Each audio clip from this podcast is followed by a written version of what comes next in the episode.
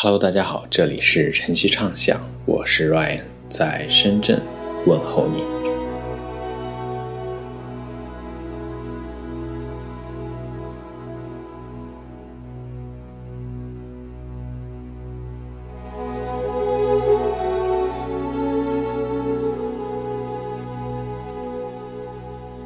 上回说到大萧条开始了。这是一个经济学、金融学以及美国历史专业都避不开的词汇。对于普通人来说，这个词意味着什么呢？在阅读这本书的时候，我也一直在思考：是不是快一百年了，人类已经学聪明了，懂得合作避险，或者说，即使遇到危机，人类至少是进步了一点。经历了二战、越战、朝鲜战争、阿富汗战争。伊拉克战争，遭遇了九八年金融危机、零八年次贷危机，这么多磨难之后的人类是更睿智，还是更弱智了呢？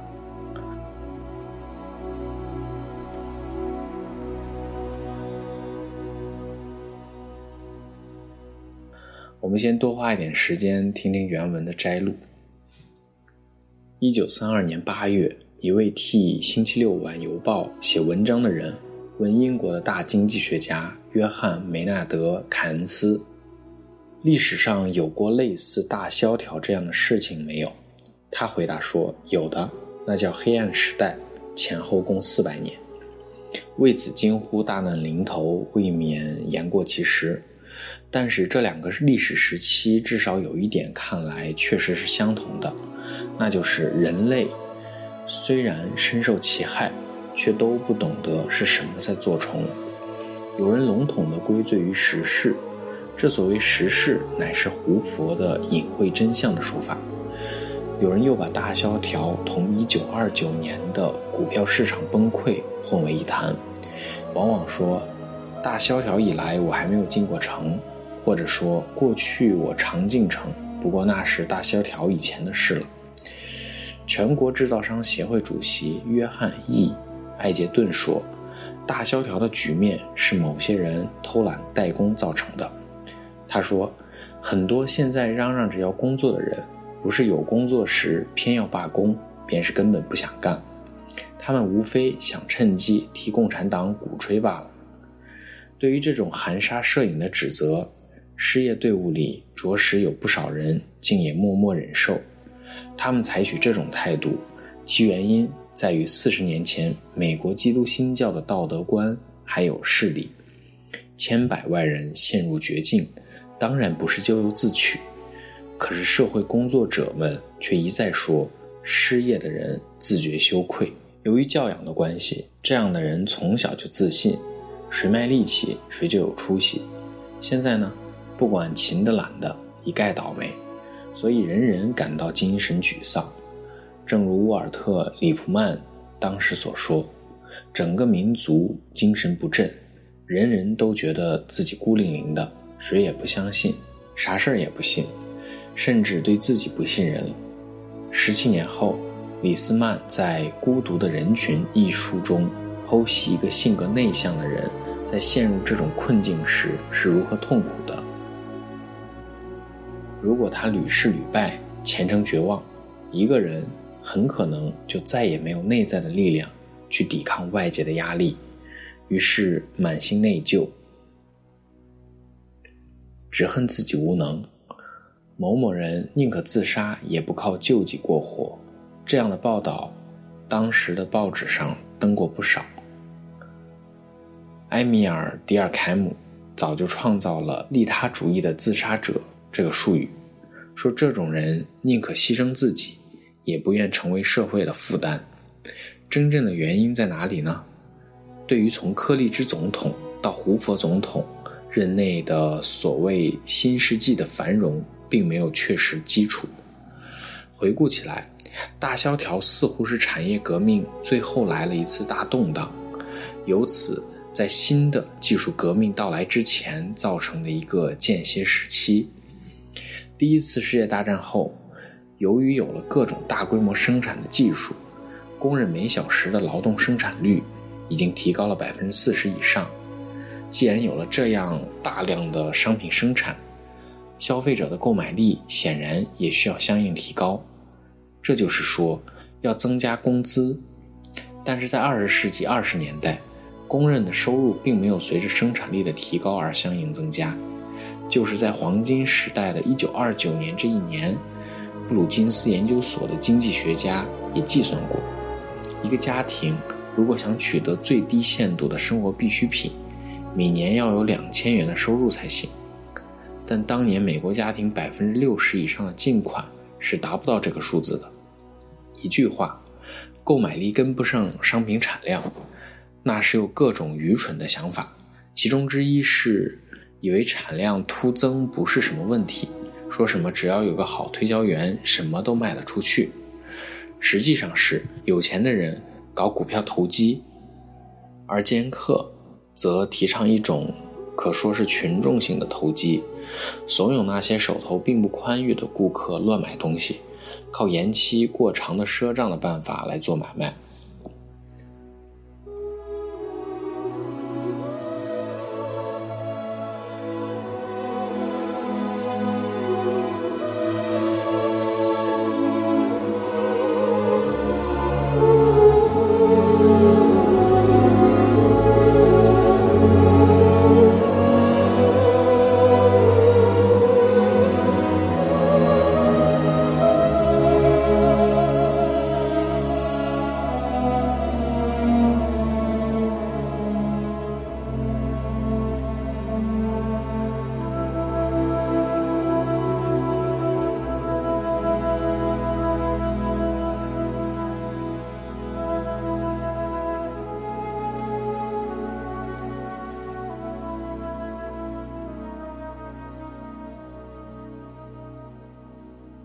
请注意，这其中作者给出了大萧条起因的一种解释，即第二次工业革命推动了产业，一战后工业复苏，消费猛增，而消费主义盛行也是推手之一。好像鼓吹消费的人总是不缺席每一次的经济危机。覆巢之下，岂有完卵？这句话本是形容巨大的灾难之下，家庭周遭都不会幸免，但是在美利坚。这句话显然是水土不服的。再看一段摘录：富人脑满肠肥，大众饥肠辘辘。这个鲜明对比已经有人在考虑，而且觉得未来事变的阴影已经隐约可见了。托马斯·沃尔夫时常站在纽约的公厕里，同那些处境悲惨的人们交谈。谈到他再也不忍听下去，便踏着阶梯往上走二十英尺。站在人行道上凝望，只见曼哈顿的摩天大楼在冬夜寒光中闪闪发亮。沃尔沃斯百货大楼就在不到五十码开外，再过去不远是华尔街的几家大银行，一律是巨石和钢铁铸成的堡垒，屋顶塔尖放射着银色的光辉。人间不平事莫过于此了，这便是悲惨万状的地狱。那边一条马路之隔，就是一座座灯火辉煌的高楼，屹立于惨然的月色之中。这些高楼就是权力的顶峰，全世界的大部分财富就深锁在楼底坚固的地下库房里。那么，更配得上当时场景的一句话，应该是：“朱门酒肉臭，路有冻死骨。”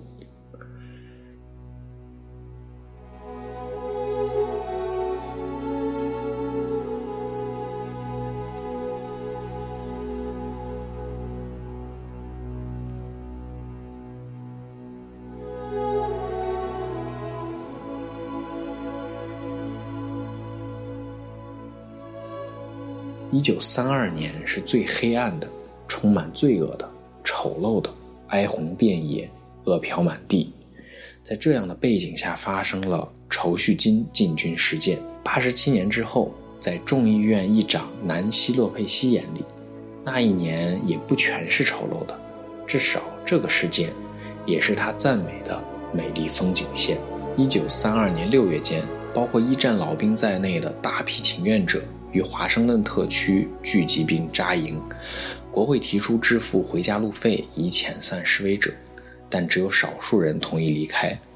华盛顿警方试图驱散示威人群，但因误杀两名退伍军官而引起更大混乱。胡佛于是调集军队平息骚乱，但是部队指挥官道格拉斯·麦克阿瑟将军认定骚乱实为共产革命，遂决定以武力清场。